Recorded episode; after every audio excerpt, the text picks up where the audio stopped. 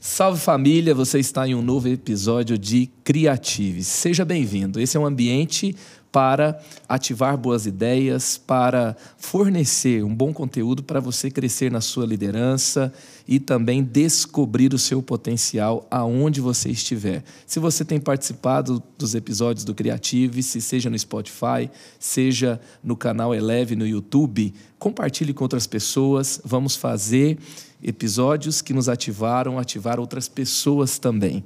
E todo começo de episódio nós temos compartilhado alguns breves conceitos sobre liderança, sobre criatividade ou espiritualidade. Hoje eu quero falar sobre talento e dom. Talento e dom muitas vezes se tornou, se tornaram uma desculpa. Alguns têm, outros não têm. E nós entendemos que todos foram feitos criativos e você precisa desenvolver a sua criatividade. Então, Deus é um ser criativo e ele nos fez semelhantes a ele. E ele colocou em cada pessoa dons e talentos. E o que acontece é que o dom ou o talento, ele não pode necessariamente fazer é, ser bom em alguma área. É matéria-prima. Quando você vai, por exemplo, numa joalheria, você vai encontrar muito ouro exposto ali, muita prata, muita pedra preciosa, tudo reluzente, tudo colocado assim milimetricamente ali naquele local. E aquilo enche os olhos. Eu lembro quando eu fui comprar um anel de brilhante para minha esposa de noivado. Eu parcelei até a volta de Jesus, estou pagando até hoje, no décimo ano de casamento. E eu lembro quando eu ia é, experimentar, olhar, eles me trouxeram uma réplica. Eu não pude tocar ali no original. Era apenas uma réplica para eu ter uma ideia. E às vezes a gente acha que a gente vai encontrar o ouro o, o, o brilhando, a, ali a pedra já lapidada no seu melhor, é, na sua melhor forma, na sua melhor expressão. E na verdade, às vezes a gente tem que trazer a imagem do que é uma mina, que é muita sujeira, que é muito material ali é, bagunçado, é muita gente mexendo, não é todo dia que se acha. Quando se acha um material que tem um potencial de ser um ouro, de ser uma pedra preciosa, aquilo é celebrado e então há muito trabalho até que se chegue a uma forma reluzente. Então, o que, que significa? Que o seu talento, a sua, o seu dom é um presente de Deus ou um presente que veio naturalmente, ou um presente do Espírito, ou algo que Deus colocou em você. Se é um talento, foi Deus que colocou em você como a graça comum. Se é um dom, é um presente do Espírito Santo para você que já é, é, que caminha com Deus. É, só que isso não garante tudo. E eu vejo muita gente que se é, é usa o seu talento, o seu dom e se acomoda. Fica ali, é, por exemplo, eu tenho uma grande habilidade para falar. E aí, como eu sei conduzir a fala sem envolver as pessoas, eu posso não me preparar para falar. E eu posso não me preparar também para falar melhor, para falar em ambientes diferentes. Então, se você quer encontrar o pleno potencial do que Deus colocou em você, você tem que investir, você tem que trabalhar, às vezes você tem que fazer um curso. E às vezes tem gente que fala assim: vou fazer um curso, não é muito caro. Eu gosto do que o professor Derek Bock de Harvard disse: se você acha a educação cara, experimente o preço da ignorância. Então, se você se aprofundar naquilo que Deus te deu, você vai encontrar uma forma incrível. Aqui no Creative-se, na página 124, pague o preço do preparo para atingir o seu pleno potencial. E na página 126, a excelência virá para quem não se conforma com poucos elogios. O extraordinário te aguarda, não se conforme com apenas uma pequena expressão uma pequena amostra do que pode ser uma grandeza do que Deus colocou na sua vida. Estou aqui hoje com dois grandes amigos, nós vamos falar sobre liderança. Eu já tenho um episódio gravado com Daniel Lara Júnior e hoje eu tenho a alegria de recebê-lo e não sozinho. Exato, Ele... bem acompanhado. Gente boa normalmente não anda mal acompanhada, né? claro. né? E sempre traz gente muito boa junto. E o Evandro, que eles trabalham juntos da Dynamos Church é. e tem feito um incrível trabalho. São quantas igrejas hoje no Brasil?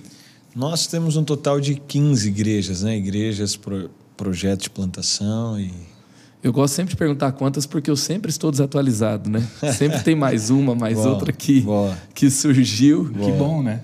É. Que bom. Exatamente. Se tudo que é vivo cresce, né? Exatamente. Se não tem vida, para de crescer. Exato. Então, o, o Evandro lidera a juventude da, da igreja Dínamos em Santo André. Isso. E, e também o, o Dênio hoje, que é o, o líder da Dínamos, ele está plantando uma igreja em São Paulo. Exato. E já transicionou a igreja principal da Dínamos em Santo André. Se você quiser saber um pouco mais da história do Dênio, como isso aconteceu tão rápido, temos um outro episódio do, do Criativos que você pode pegar lá. E hoje a gente vai falar um pouquinho mais da conversa adiante, né? É, bora. Vamos lá. Muito Empolgado. bom. Muito, muito bom estar aqui, Madalena. Sempre estar à sua mesa é um lugar de fato de inspiração, de criatividade. Muito bom. Bom é ter vocês aqui na mesa. E o, o Evandro lidera, a gente, ele liderou, hoje está debaixo do guarda-chuva dele, o Drops. Quando eu fiquei sabendo também, era cerca de 150 grupos dentro das universidades Universidades e escolas. e né? escolas. Universidades e escolas. Bom, antes, primeiro, muito obrigado pelo convite. Eu estou naquele momento que eu estou me perguntando o que, que eu estou fazendo aqui, né? o que, que eu estou fazendo aqui. Mas, bom, espero poder contribuir aí. Você está perguntando, mas o povo que está ouvindo já sabe por que, que você está aqui. Pode ficar, pode ficar de boa. Muita humildade, né? Obrigado. Agora, Cris. assim, eu queria começar é, com a seguinte pergunta para vocês. Vocês poderiam estar liderando qualquer ambiente da sociedade.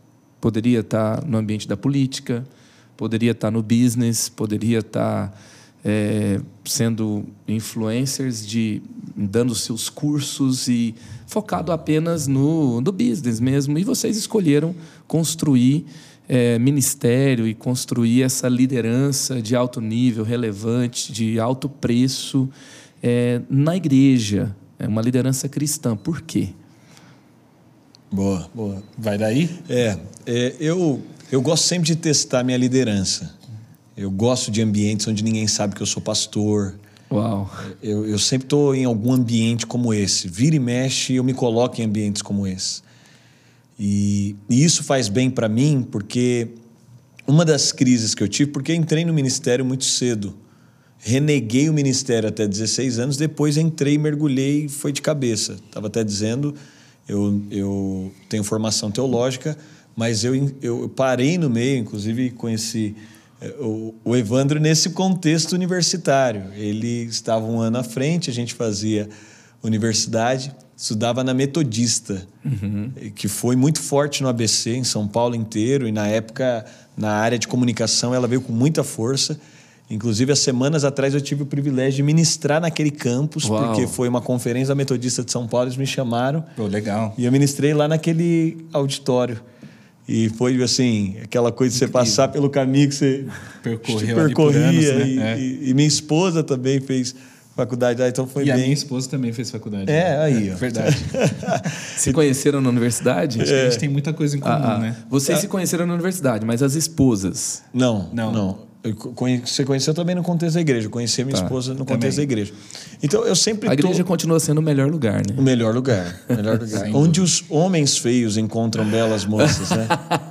em nome do propósito de Deus. Porque ora fala, Deus vai te dar um homem de Deus. Então ela perde as outras métricas. E no meu caso, Deus teve que dar uma ajuda, né? O É. povo pergunta, né? Como é que aconteceu? A primeira coisa é que a Mariana não enxerga bem. Ah, né? Então ela tem alguns problemas de vista ali e tal. coisa. E se explica muita coisa, entendeu? É muito bom.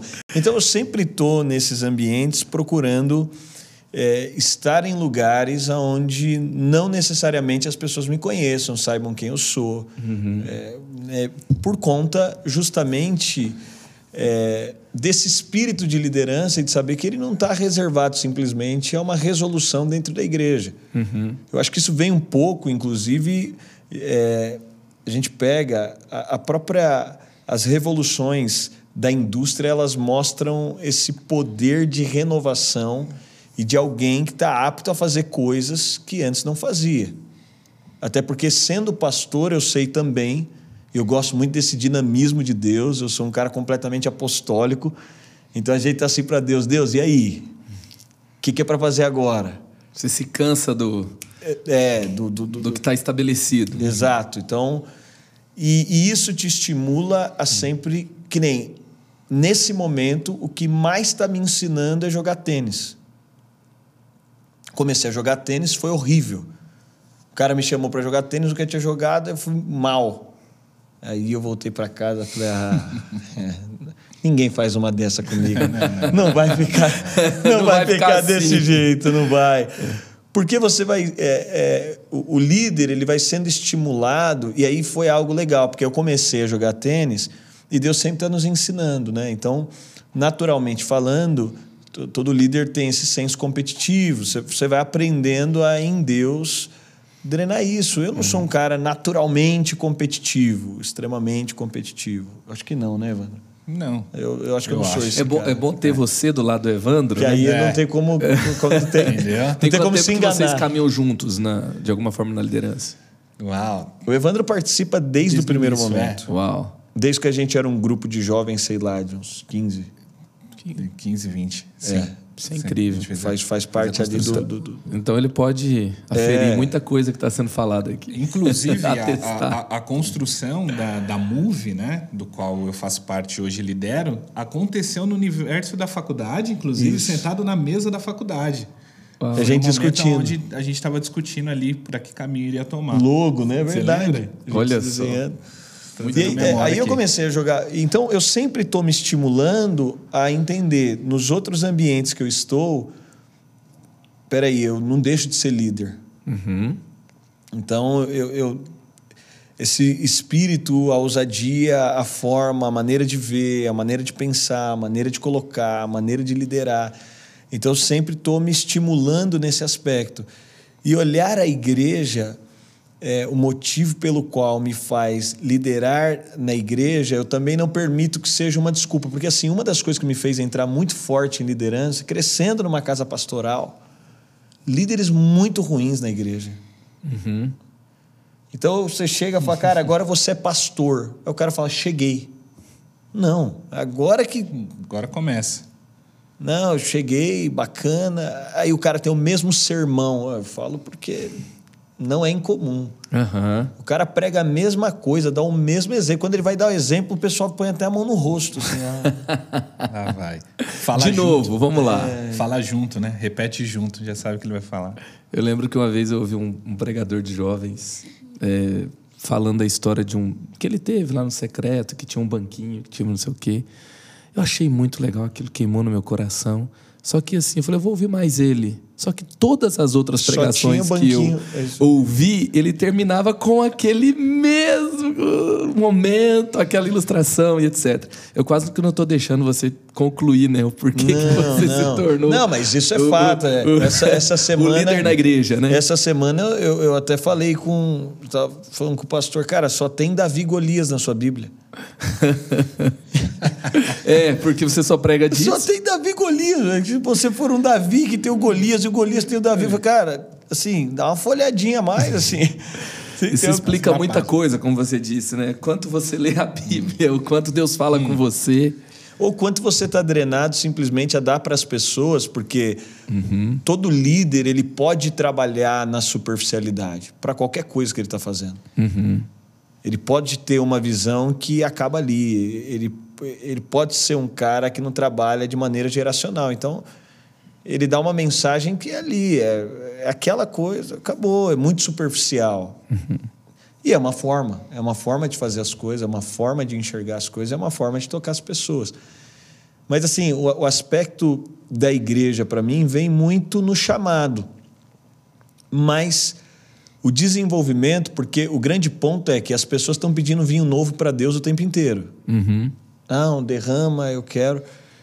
E esse processo de ser um novo odre também vem no contexto em qualquer lugar que você esteja, em qualquer coisa que você esteja fazendo. O que me motiva a diretamente liderar na igreja é o fato de um chamado. Ponto. Eu senti um chamado de Deus. Mas, por outro lado, também eu gosto do, do desafio, igual eu estou falando, de, de sentir, cara, e se eu tivesse em outro lugar, se eu estivesse fazendo outras coisas, é, ainda que hoje a gente tem é, uma visão empreendedora para tudo que faz, e, mas eu, eu sempre fico. Então, assim, é, eu sou chamado, às vezes eu sou chamado para palestrar num lugar que não tem nada a ver com igreja. Com, eu, uns dias atrás, eu fui dar uma palestra, alguém me convidou, falei, cara, você sabe que eu sou pastor? A pessoa, ah, sei. Eu falei, então, isso aqui hum, naturalmente não tem a ver, tá? Ele falou, cara, eu só vou te pedir para não pregar, porque assim, o pessoal veio aqui, é um evento corporativo, não está vinculado a isso. Eu falei, então vamos ver qual que é. É, porque eu falo, a gente fala todo domingo, sábado, não sei o que e tal. Falei, tem que ter alguma diferença do pessoal que está aqui, né? Alguma coisa. E, e aí eu falei, pô, aqui é um ambiente que pode me estimular a essa percepção. E se eu tivesse aqui, uhum. como que seria? E foi, assim, uma experiência muito legal, porque aí eu palestrei, não falei né, respeitei o protocolo daquele lugar no aspecto de que não li versículo, não abri a Bíblia, não era a proposta. Uhum. E eu não recusaria o convite porque não. não né, Mas porque não teve como não falar do Evangelho. E aí você traz vida, você traz realidade. Foi numa palestra é, no, no Dia da Mulher, uma, uma empresa muito grande reuniu as colaboradoras e trouxe. Eu falei sobre a valorização da mulher e trouxe o prisma de quem foi que mais valorizou a mulher no final, assim. Tinha gente chorando, tinha gente emocionada. E a pergunta era: o que, que você faz? Aí eu falei: sou pastor. Nossa, interessante. Então, é, é muito legal também isso. Eu, eu gosto, eu viro e mexe de fazer isso. Você acredita que assim foi o seu chamado e você não foi um Jonas que fugiu? Sim. E mas é, ao mesmo tempo tinha uma indignação quando você via pastores abaixo do potencial que eles tinham, pastores que estavam limitados ali, talvez por uma cosmovisão, talvez por uma história de vida, não sei, mas assim, estavam limitados naquilo que poderiam ser, entregar para as pessoas e liderar naqueles ambientes. Completamente. Eu, eu assim, e eu vim ainda de um meio meus pais pentecostais e nada contra os pentecostais, glória a Deus, e a gente, todo mundo, todo mundo tem um. um, um Você não deixou de ser, né? Não, todo mundo tem. Mas é, nesse aspecto, você vai criando um perfil de liderança onde você. De, de, eu, eu, eu acho esses dias. Eu estava falando sobre oração e sobre a importância do preparo, né? Se você vê uma criança se afogando, você vai agir. Uhum. Naturalmente falando, você não vai levantar a mão ali e falar: ah, Senhor, essa criança, você vai pular na piscina e tirar. Mas se você não souber nadar. Então, a oração, a atitude que ela te move a ter, também é baseado no preparo que Deus uhum. te introduz. Uhum. Sem dúvida. Então, ele te põe numa via de preparo para que, na hora que você, que a oração se manifestar, você também se preparou para ser a resposta da oração. Então, o fato é, a gente fala sobre grandes igrejas, sobre salvação, isso exige preparo, porque você não deveria orar por nada que você não se propõe a ser a resposta da oração. Uau! Simples assim. Então, estamos orando, e quando você olha uh, os, o contexto, né? Eu estava falando, uma vez eh, me marcou muito, eu fui num culto bem pentecostal, e me convidaram para ir num culto tal. O camarada falou: Cara, minha mãe está indo numa igreja. Eu ainda era adolescente, assim, jovem. Minha mãe está indo numa igreja, vamos lá. E, e aí, assim, o ambiente realmente, né? Aquela coisa, poder e tal. E aí o pastor falou uma igreja de oportunidades, né? Que é, é bem interessante também. é, é um perfil litúrgico diferente do que naturalmente a gente que eu, que eu estava acostumado, né? E o pastor falou: vou dar oportunidade para a irmã. E veio a irmã, né? Falou: a irmã vai cantar. E aí a irmã falou: ah, solta aí o playback. Né? Tinha aquela. Você que você faixa conhece cinco, contextos? Faixa 7. É. Claro. Aí soltou. E começou, né? Tem a hora de entrar que todo mundo sabe, né? Que é para entrar. Tantã é Ayrton Senna, é, e aí era para entrar e nada da irmã entrar. A irmã começou a chorar. E aí começou um Pentecoste. Que ela começou a chorar, todo mundo começou a rodar e tal, aquela coisa. Chorando ele roda, ele roda, é, ele roda. E aquela coisa, todo mundo chorando e tal. Aí quando acabou, todo mundo ficou olhando para a irmã, ela chorando e tal. Foi... Aí ela falou: ah, irmãos, é que eu esqueci o CD certo em casa. Esse era o CD errado, eu não sabia a música, por isso que eu estava chorando. ela acabou com o clima, assim. Se ela não falasse nada, todo mundo tinha rodado, porque falou, o espírito pegou ela, ela começou a chorar. E... então, é, esse contexto de, de ver, eu estava vendo até uma, uma pesquisa, nem sei se ela está atualizada, mas falando sobre o número de pastores formados em teologia ou com alguma formação. É muito pequeno. E não acho que necessariamente alguém tenha a obrigação, mas eu fico pensando de ter uma formação ou de ser formado é, em teologia, mas um líder despreparado vai executar projetos inacabados, mal feitos. Infelizmente, tem muitos pastores que mobilizam pessoas muito bem, que sabem trazer uma visão e liderar para uma visão, mas que infelizmente não tem uma formação na palavra, não tem uma formação teológica, não tem uma formação a respeito é, do, do, próprio chamado. E, e até eu estava ouvindo, eu não sei se você já ouviu o Marcelo Jamal, ele falando que assim a, a maior ciência que mais se desenvolveu no, no último século foi a ciência da liderança. Só que tem gente fazendo igreja, liderando sem Jesus. Ele sabe como é que lidera. E são os extremos, né? né? São os extremos, porque você tocou no ponto, não tem formação e às vezes ter formação ou ter habilidade ou ter uma capacidade muito grande para liderar, para mobilizar pessoas, para levar pessoas para um, um, novo ambiente, mas você está deixando o evangelho de lado, que é outra expressão aí é, errada do que tem sido igreja, né? E você, Evandro, como é que você foi parar? Pois é. Bom, diferente, diferente do, do, do, contexto do Dênio, é, eu nasci em um, em um lar que não tinha uma liderança nominal, assim. Então, não tinha uma referência de um líder. Embora meu pai seja o líder de dentro da minha casa, dividindo com a minha mãe também ali, os dois. Seguindo sua mãe. É, meu pai é o líder que é o segue o que, minha mãe segue, fala. Exatamente. Deixa eu perguntar para sua mãe se você pode. É, mas eu não tinha ali uma, uma figura, né? Até porque o Senhor me encontrou, eu tinha ali por volta de 17 para 18 anos. E, e o único desejo, e talvez isso até espante aí muita, muita gente, mas eu nunca tive o desejo de liderar propriamente dito, nunca tive o desejo de ser líder de alguma coisa. Mas eu sempre tive a gana de servir muita gente. Uhum. Sempre tive vontade de servir muita gente. Então, todos os lugares do qual eu entrava, o meu único pensamento era qual é a quantidade de pessoas que eu posso impactar com a minha vida. Como eu posso, no lugar que eu estou, talvez mudar o ecossistema desse lugar aqui é, com a minha vida, com o que eu tenho, com o que eu sou, uh, com a minha personalidade, com o meu caráter. Como que eu posso fazer isso?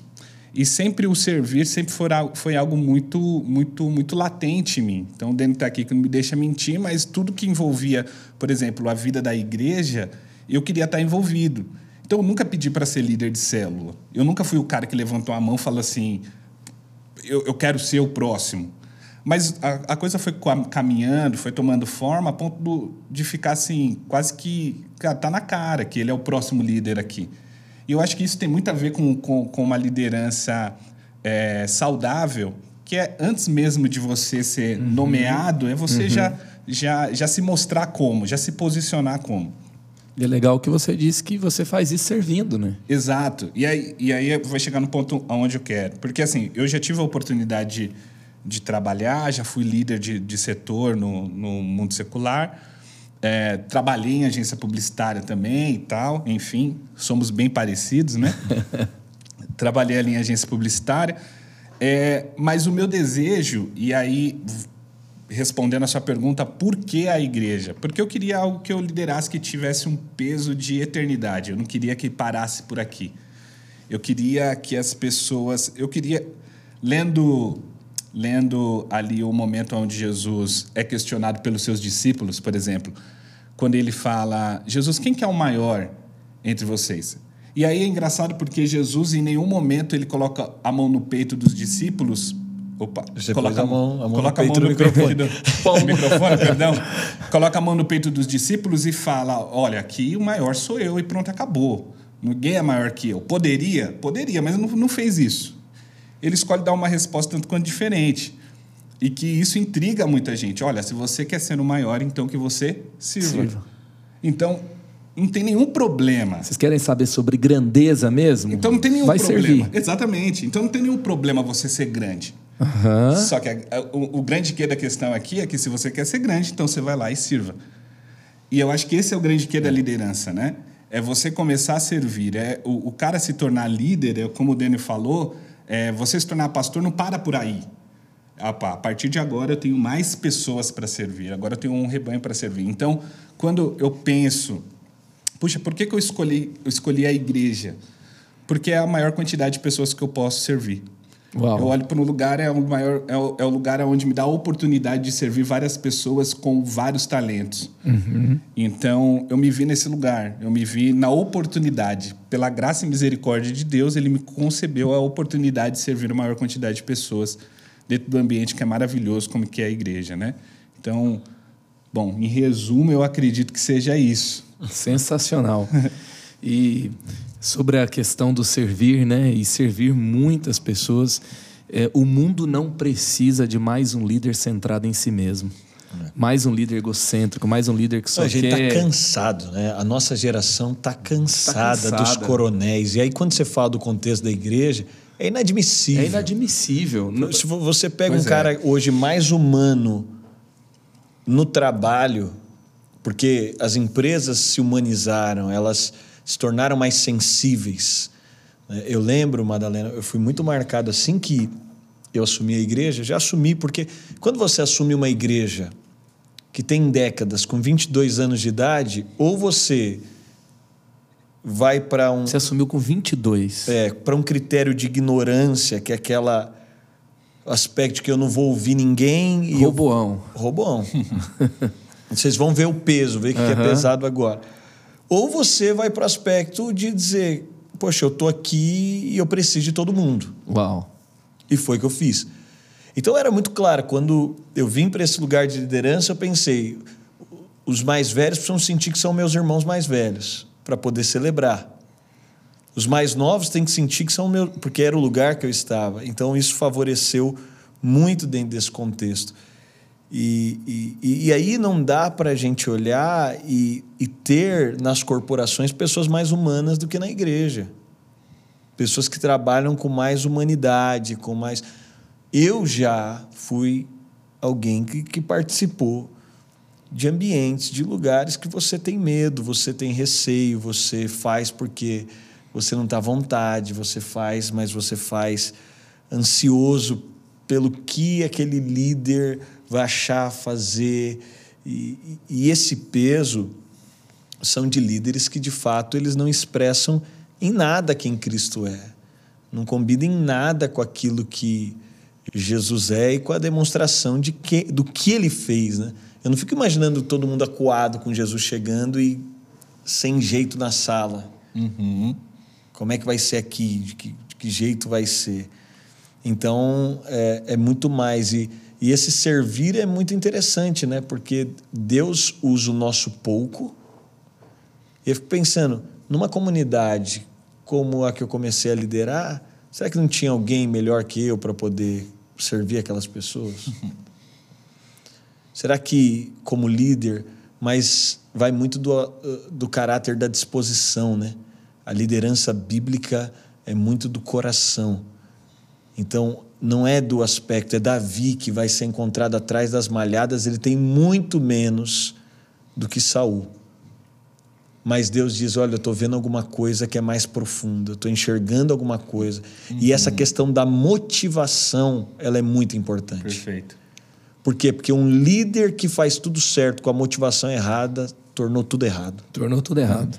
E tem aquele líder que está Exato. assim, e isso não é uma justificativa, igual a gente está falando, é a tensão entre o coração e o preparo, entre a motivação e as ferramentas que eu tenho. Mas é nessa linha de tensão em que as coisas vão acontecendo, porque esse coração de servir, ele é muito importante no aspecto, porque assim, a gente está num momento complicado no aspecto de ensino sobre liderança, porque Sim. a internet está cheia de gurus agora. E eles se colocam como um padrão. Então eles viraram um padrão. Então, até aqueles que usam metade da Bíblia, né? Porque não é a Bíblia Sim. inteira. Ah. Esses dias eu estava falando, alguém falou: Não, pastor, mas a Bíblia é para ser usada, glória a Deus que usa. Eu falei: Não, você precisa de entender que toda heresia nasceu da Bíblia também. Basta não usá-la completamente, você virou um herege. Um texto fora de contexto é um pretexto. E a mãe é a mãe, a Bíblia é mãe de todas as heresias. Todas as religiões. E, e- e muitas religiões, né? Então, assim, É, não todas. não todas, muitas. mas muitas. Aham. Dentro desse contexto, é, você, você pega alguém que ele começa a, a virar um modelo e os ensinos hoje é muito assim: faça algo por alguém. É um amor que tem um gancho na ponta, né? Uhum. Eu te dou alguma coisa, mas para capitalizar aquilo, para que no final eu tenha algum tipo de vantagem. É o presente que você dá por causa de você mesmo, né? É isso aí. Você não tá, você não tá nem aí para a pessoa, mas você, se não der um presente, vai ficar feio. E se você der um presente ruim, vai ficar feio também. Então você dá alguma coisa porque no final das contas. Ou porque você quer é igual, aparecer. É igual o cara que vai fazer uma doação de filantropia e Isso, chama. isso né? Ele vai chamar uma coletiva de imprensa para. Eu lembro de uma. Eu lembro direitinho, assim, do Bono Vox do YouTube, ele fazendo uma doação para uma instituição de caridade, eu nem lembro qual foi, mas ele começa desse jeito: o que, que seria do mundo sem a megalomania de um rockstar? Ele se zoa, né? Ele fala assim: nós somos todo, todos megalomaníacos e vamos fazer uma doação aqui milionária, porque né, a gente tem dinheiro, a gente é desejado por todo mundo. E, e- e parece que tem muita coisa assim, né? Tem mais a ver com, com o que nós estamos construindo na nossa própria imagem. Tem aquela. O, o, o Evandro deve conhecer um pouco mais desse universo, né? Que tem a. é, que a, a pessoa lá que faz as relações públicas, que é uma área da comunicação. A minha, minha esposa uma- é formada na mesma faculdade que fizemos em relações, relações públicas. Sim. E, e- e ali tem a gestão de crise. E quando você pode observar, é só um jogador, é só um, um empresário, um político está enrolado com a crise moral violenta, com a crise de caráter. Ele enfiou o pé na jaca, ele vai fazer uma doação, vai O próximo lançar um é instituto É, de caridade é ali, uma isso daí. instituição de caridade. É, é, mas assim, Esse é tem muito a ver com ele mesmo, né? com a A imagem, imagem dele. dele. Sempre ele. É. E às vezes tem a ver com o dinheiro que ele ganha, com o engajamento que vai trazer. Não é por causa de uma crise, é por causa de uma construção. Hoje em dia, até, olha só, até o, ah, o marketing tem um marketing social. Então, assim, você vende mais se você provar que por trás tem uma questão, uma causa social que está sendo Exato. apoiada. Até a Exatamente. questão da responsabilidade ambiental entrou muito forte também. Sim. né? Então, no momento que você. Que é uma causa. que é uma causa. E é, e é uma causa positiva desde que todas são, né? Desde que não usadas com essa motivação. E, e- agora, quando um, é aí é que está a questão, né? Quando um líder servo, um líder é, que tem a grandeza mesmo de servir as pessoas, de tornar esse ambiente, o mundo um lugar melhor, com o propósito correto, ele entra em cena e ele faz algo relevante, aí acabou. É, eu acho que é essa indignação que a gente tem, né? É isso que a gente precisa ver mais na igreja. Agora, é, até lembrei de uma coisa aqui. O, o pastor Rick Warren, ele é, teve um, um ano que ele fez um fórum social, um fórum, eu não lembro, era, era um fórum político. E ele levou para dentro da igreja de Saddleback, por exemplo, ele tinha tanta influência na nação e ele era ouvido por tanta gente que ele levou para dentro da igreja dele um debate presidencial entre o McCain e o Obama. E a nação inteira assistiu o que aconteceu dentro da igreja dele e ele era o moderador. Ele que conduzia as perguntas para o presidenciável, ele que Uau. conduziu a discussão. E aí perguntaram para ele: você tem tanta influência, você é tão bom no que você faz, o que você está dizendo é tão coerente, e você poderia ser presidente. Ou você poderia ser governador. Por que que você não se candidata? Com todo respeito a quem tem uma bela de uma carreira política que é tão importante, mas aquele líder, o Rick Warren, ele, ele respondeu da seguinte forma sobre servir as pessoas, né? Eu não me rebaixaria a uma posição inferior de Célebre. influência. Célebre frase, é. Eu não vou me rebaixar a uma posição inferior. Claro, né, que se você vai pensar no poder do evangelho, você dizer que outra esfera de influência é maior do que o que uma igreja pode trazer na sociedade, você está. Sim. É, Ah, mas mas né, falando, você não está vendo disso, de uma eu- olha eu- eu- de- eu- da perspectiva correta. Eu assumi a igreja e minha esposa, ah, quando a gente casou, ela era bancária. E eu não sei hoje, mas o ambiente na época era assim muito intenso. O do bancário, aquela coisa de meta e tal. Ela estava muito desgastada. Sempre, deve ser a mesma coisa. É. Ela estava muito desgastada nesse ambiente, muito desgastada. E ah, o, o superintendente daquele banco, daquela região que ela. Assim, era um cara mas muito. eh, eh, Sim, muito difícil de lidar. E, e houve uma troca. E a- as trocas ela estava acostumada de trocar seis por meia dúzia. Então sai um daquele perfil, vai entrar outro. E eu estava ali naquele momento de transição da igreja, o primeiro momento da igreja. E eu tive que lidar várias vezes com ela, assim, chegando em casa mal, às vezes realmente assim, sabe, com dificuldade de trabalhar. E a gente começou a repensar. E tivemos, né, chegamos a- ao entendimento, de, poxa, é melhor você sair do que eh, a- a sua saúde emocional está ficando muito desgastada. Nesse processo que a gente começa a pensar isso, troca o gestor, o superintendente troca. A primeira ação desse cara, ele levou o time de gerência, o time das agências e foi para uma reunião. Chegou lá, o pessoal era um cinema. Ele pegou um lançamento, não lembro na época qual era, mas era um que todo mundo queria ver. E ele ficou servindo pipoca para todo mundo. Uau. Para aquela instituição, assim, só do cara servir pipoca, colocar todo mundo num cinema, ele disse: Olha, eu estou entendendo que para vocês, mais importante que eu vou comunicar na reunião é todo mundo sentir a primeira vez nessa instituição que você pode ser servido, ao invés de servir. E aí entra um conceito do que Jesus faz, porque quando você serve os seus liderados, você não se diminui, você os eleva. Então, quando esse cara se propõe a servir pipoca, ninguém olha para ele e fala: ah, esse cara que está servindo pipoca. Não, o que você sente é: eu estou sendo servido por esse cara pipoca. Entende? Você não diminui ele, você sente que você foi elevado. É. Você vê muito valor no que você faz e em quem você é.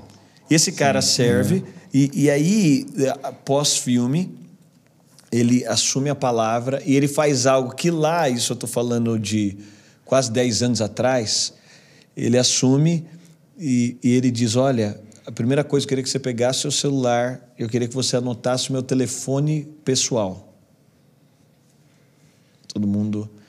E diz: Porque eu tenho acesso a um policial talvez antes de você e não necessariamente só pela via normal. Se algum dia você precisar de algo, você me liga. Eu posso ter acesso a uma ambulância. Se algum dia você não quiser ir trabalhar e talvez você ficar restrito de falar com alguém na linha de comando, você pode mandar para mim, porque eu sei que às vezes a gente tem problema no casamento, eu sei que às vezes nossos filhos não estão legais, eu sei que o cara fez uma revolução.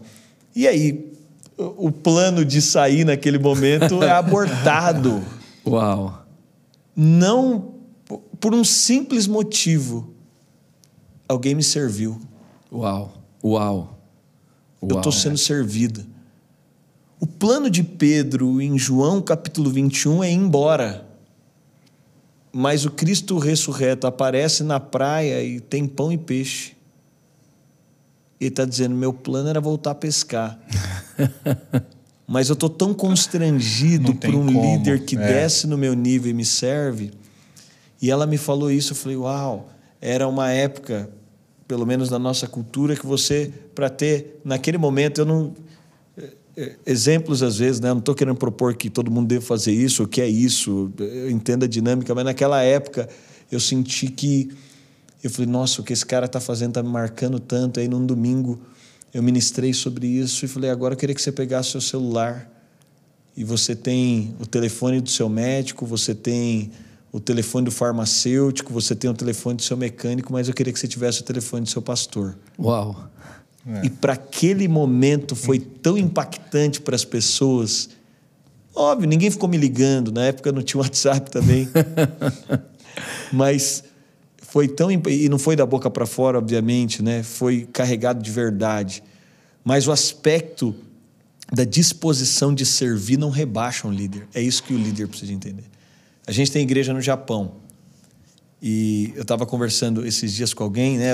Tem líder que tem medo disso, ele acha que se ele servir, ele vai ser visto ali como alguém que não tem autoridade, não tem influência, não não tem valor no que ele está fazendo. Eu não tenho dúvida. A gente plantando igreja, Vários. Madalena. Uma vez eu fui numa igreja que estava sendo plantada tal. Cara, você está plantando igreja, eu estou com uma igreja há seis meses. A gente saiu com um grupo pequeno. Eu sei. Porque assim, em cada período servir é uma coisa. Porque às vezes você fala servir, o pessoal já acha que ah, o líder vai ficar me servindo pipoca. Não, pô.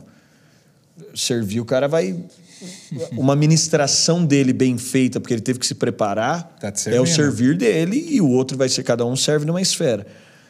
Mas eu fui numa igreja, falei, cara, sua igreja nunca vai dar certo, sua igreja é pequena e você quer ser tratado como se fosse o pastor de uma grande igreja.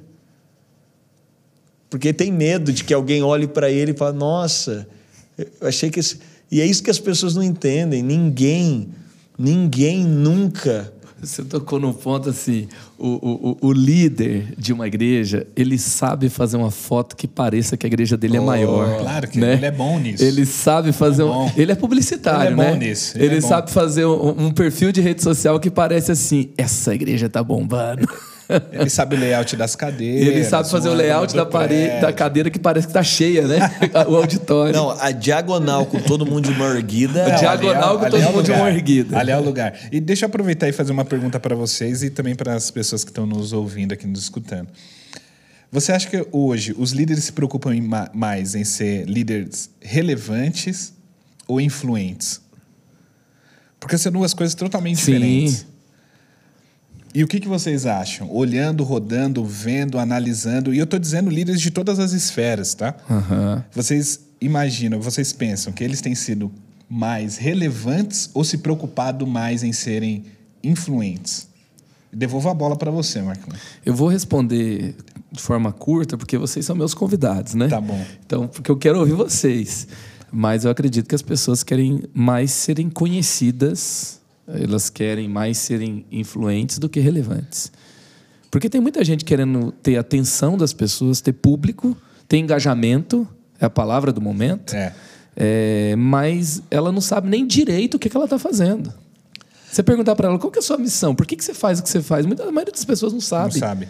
E, e, mas ela quer mais curtidas no post, ela quer mais comentários, ela quer mais compartilhamento, ela quer mais é, gente aonde ela está, ela quer ter mais gente olhando para ela. Se ele toca, ele quer mais gente no, no show e mais gente ouvindo no Spotify.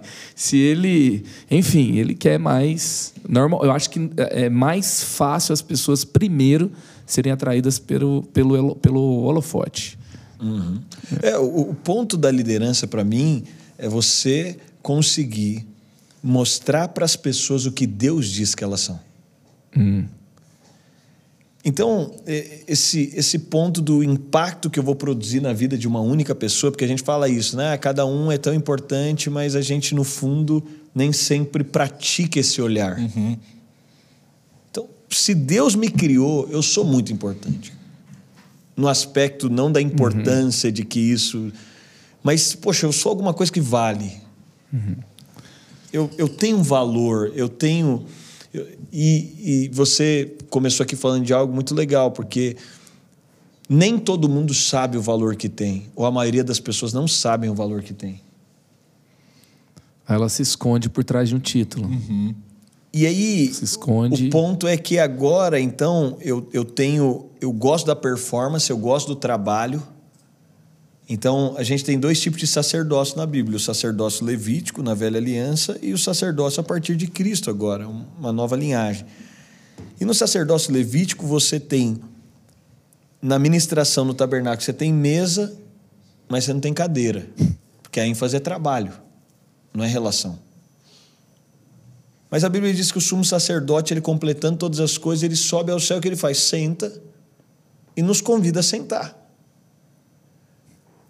E nesse aspecto de sentar, porque a ênfase agora do sacerdócio é da comunhão, é da relação, é do olho no olho, é do descanso, não é do trabalho.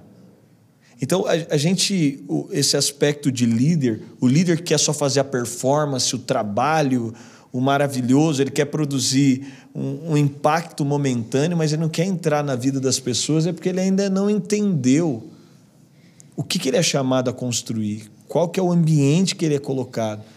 Então, óbvio que todos nós, naturalmente, eu penso, a gente gosta é, é do que é visível, uhum. é do que é estético, é do que é aparente. Mas o que Cristo nos convida, e aí Jesus ele, ele redefine todo o contexto, quando o investimento dele é um investimento nada midiático. Né? Vamos te fazer rei. Ele foge. Eu fiz essa pergunta para vocês porque esses dias Deus me pegou. Tem dias do, devocionais, do, do nosso devocional que Deus nos pega, né? Tem dia do devocional que passa e a gente continua seguindo a vida, mas tem outros dias que Deus nos pega. E um dia desse, Deus me pegou e, e, me colocou em xeque em relação ao que tipo de liderança que eu, que eu estava tendo ou que eu gostaria de ter. Uma, uma liderança inspirativa, relevante ou uma liderança que fosse vista, tão, tão somente vista. E aí eu comecei a. E no momento que Deus está falando com a gente, a gente começa lá e abre dicionário, vai entender um pouco mais, vai a fundo o que Deus está falando, vai procurar no original grego, vai, enfim, fazer tudo para querer entender um pouco mais para aquilo se tornar uma realidade, uma verdade para nós. E comigo não foi diferente. Fui lá, comecei a procurar. E aí eu achei algo interessante quando se trata de relevância, né? De relevância. Porque o que é relevância? Relevância nada mais é do que uma protuberância em um lugar plano. E Deus começou a falar comigo a respeito, sobre, a respeito disso, falando: bom, se você quer se tornar alguém relevante, pessoas que são relevantes, elas fazem outras pessoas a olhar para situações, para momentos, a partir de uma outra ótica. Então, ou seja, você vai ter que subir dentro, você vai ter que subir numa protuberância, você vai ter que subir em um monte para começar então a ver coisas do qual no lugar onde você estava não era possível ser visto. Então, ao meu ver, e é isso que Deus estava falando demais comigo, quando você se torna um líder relevante, quando você começa a levar mais pessoas para começar a subir em cima do monte, para começar a ter uma ótica diferente do qual elas tinham. Então, se você quer ser um líder tão somente influente, você pode continuar aí embaixo. Mas se você quer se tornar um líder relevante, primeiro que você vai ter que ter o sacrifício de subir um morro.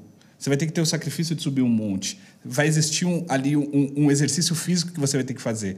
E outra coisa, você vai ter que trazer mais pessoas com você. E quando você tem mais pessoas aqui com você, você começa a ter outro prisma. As pessoas começam a ter outro prisma daquilo.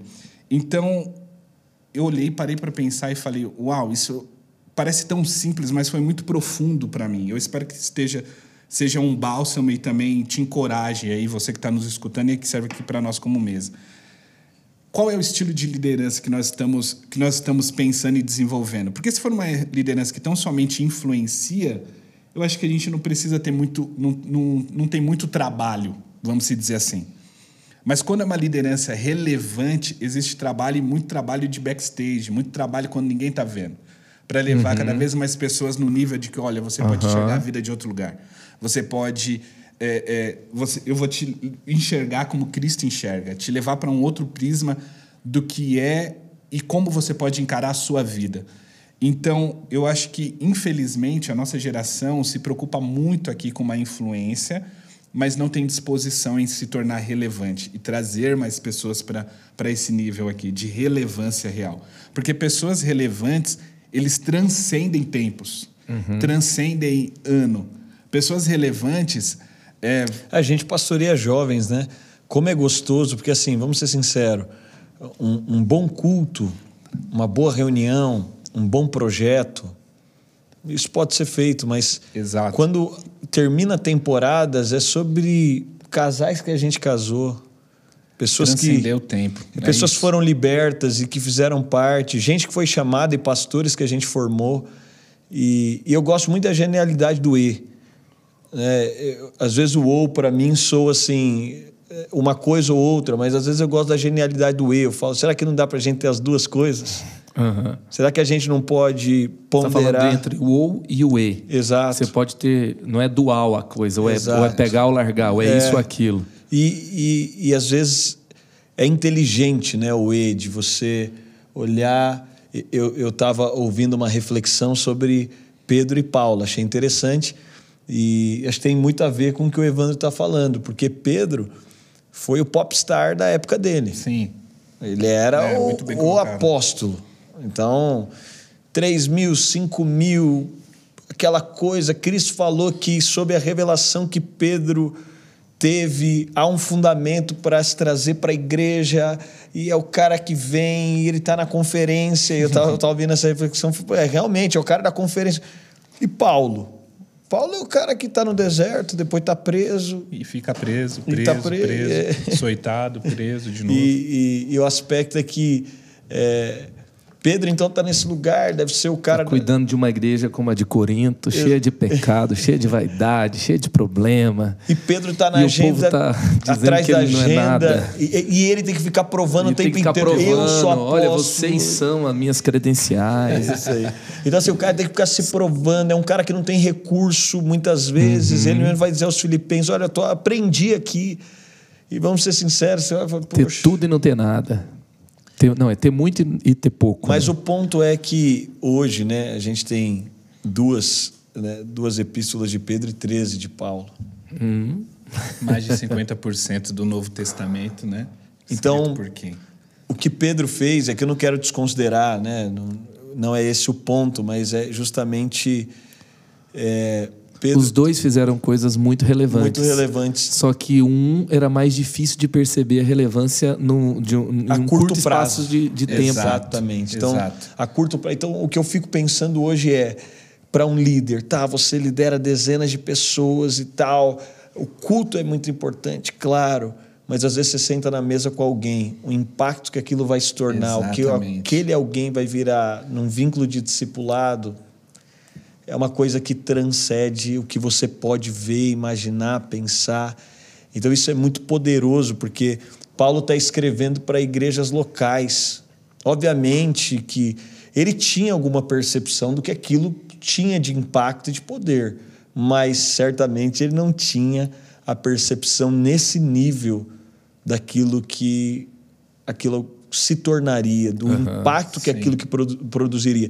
E aí entra um ponto também, porque dentro disso é, é um outro questionamento, né? O que de fato é relevante? Porque hoje as pessoas, a gente está num. O cara abre seu Instagram para ver, né? Vou ver aqui se, se vale Quantos a pena. Quantos seguidores tem? Exato. Aí tem que, tem que ver quantos seguidores tem, daí eles veem também quantas curtidas e comentários Exato, tem nos posts. Porque tem seguidor Comprou. que é robô é. indiano, chinês, né? Uns Mohammed. Você não comprou. É, assim, ah, o, o, o, tá cheio de, de perfil lá surgindo do nada no Twitter agora, né? Isso. Então... O pessoal às vezes pega um nome, né? Então, vários Dênios lá e bota para seguir, vários Evandros, vários. E pega nome chinês, nome árabe. E que loucura! Porque o cara que precisa fazer isso, ele já se tornou escravo de um sistema mentiroso. Uhum. É aquela história, né? que um camarada vai fazer um concerto e ele vai tocar no concerto e ele toca no concerto, ele ensaia muito tempo, a plateia está lotada e ele toca e ao término a plateia levanta e começa a, a plateia está vibrante e a plateia começa a pedir ele que toque mais uma música e ele simplesmente se vira e, e sai e no backstage a produção fala: você não entendeu o que aconteceu, tá todo mundo pedindo mais, era a sua oportunidade, a sua noite. Ele diz: mas eu não vou fazer. Mas por quê? É porque o, o meu treinador, o meu professor permaneceu sentado, ele não aprovou a apresentação. Então de nada valeu todo o público. É. Então quando a gente fala sobre esse cumprimento e esse lugar também, Deus tem falado muito ao meu coração, porque assim líderes, eles precisam de viver entre a tensão do presente, do que Deus está fazendo, e do que Deus está falando sobre o futuro. A gente está nessa tensão. E essa tensão que a gente encontra contentamento. Uhum. Porque senão você se torna aquele visionário que está sempre insatisfeito com o presente. Mas não é insatisfação positiva, é insatisfação que ela é negativa. Então você não consegue ser grato pelo hoje. Deus tem ministrado muito isso ao meu coração. Qual a melhor fase da sua vida? Hoje.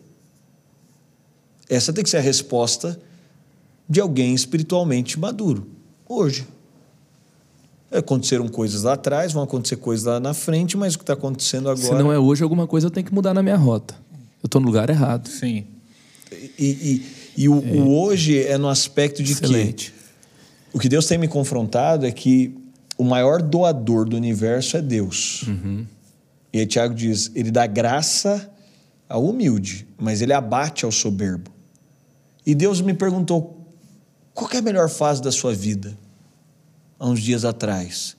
E eu, como líder, dizendo: eu estou em um outro momento da minha vida, minhas métricas. Se número é a métrica, e a gente é tão fissurado nisso, o líder se torna escravo, às vezes, do relatório, seja lá em que esfera ele atua. Ele se torna escravo de, de, do número de pessoas, de como. É, ele não consegue curtir o ambiente, ele não consegue desfrutar daquela temporada, ele não consegue desfrutar e às vezes você não vai ter milhares de pessoas, mas as pessoas principais que Deus colocou ao seu lado. E não consegue encontrar prazer naquilo.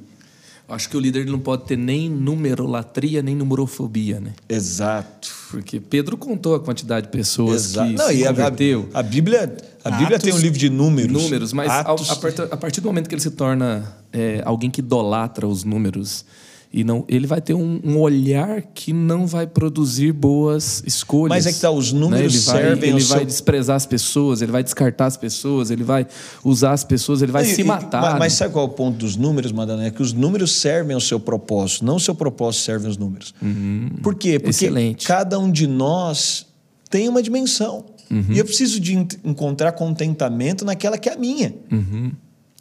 Tem cara que vai orar a vida inteira ele vai assim.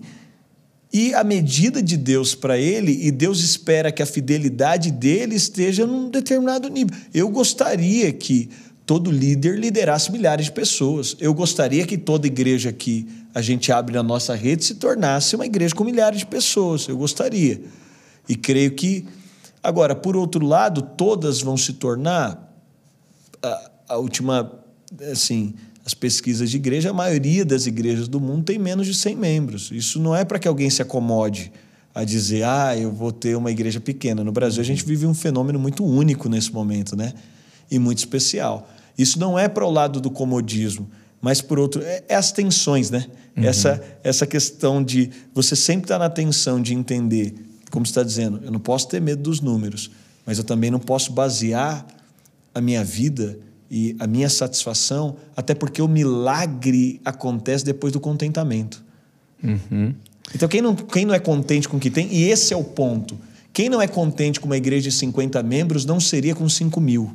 Eu me lembro de uma vez, Dênio, Evandro, é, eu tive uma recaída feia, que eu olhei e eu fiquei assim mal pra caramba, porque eu, eu tinha, tava fazendo algumas coisas e o impacto, eu, eu achava que era muito pequeno. E eu olhei lá o número de curtidas, eu olhei o número, eu dei uma comparada, sabe? Uhum. Falei, eu tô, tá valendo tá nada, esforço. tá valendo nada. Deus falou muito comigo. Ele falou assim: Você já fez uma oração por cada pessoa que está aí? Você já, você já uhum. agradeceu?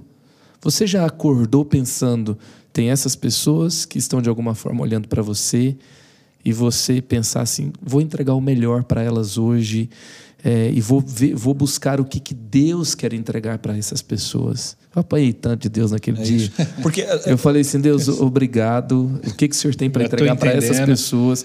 Eu não sei nem se eu mereço que mais alguém me veja, que mais alguém. Até sabe? porque, no final da vida, não importa quantas pessoas você vai estar de pé te aplaudindo, pegando um uhum. gancho no exemplo do, do, do Dênio. Mas sim a obedecer a um só, a agradar a um só. Né? Não importa a quantidade de pessoas que vai estar te aplaudindo em cima na plateia. Não é para isso. A grande questão é a obediência a um só.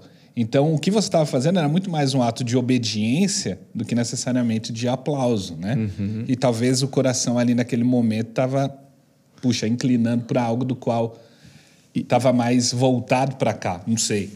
Não, tem a obediência, né? Muito bem colocado e, e, e no final das contas, o Osguinés ele fala isso, né? Tem aquele livro dele clássico, O Chamado.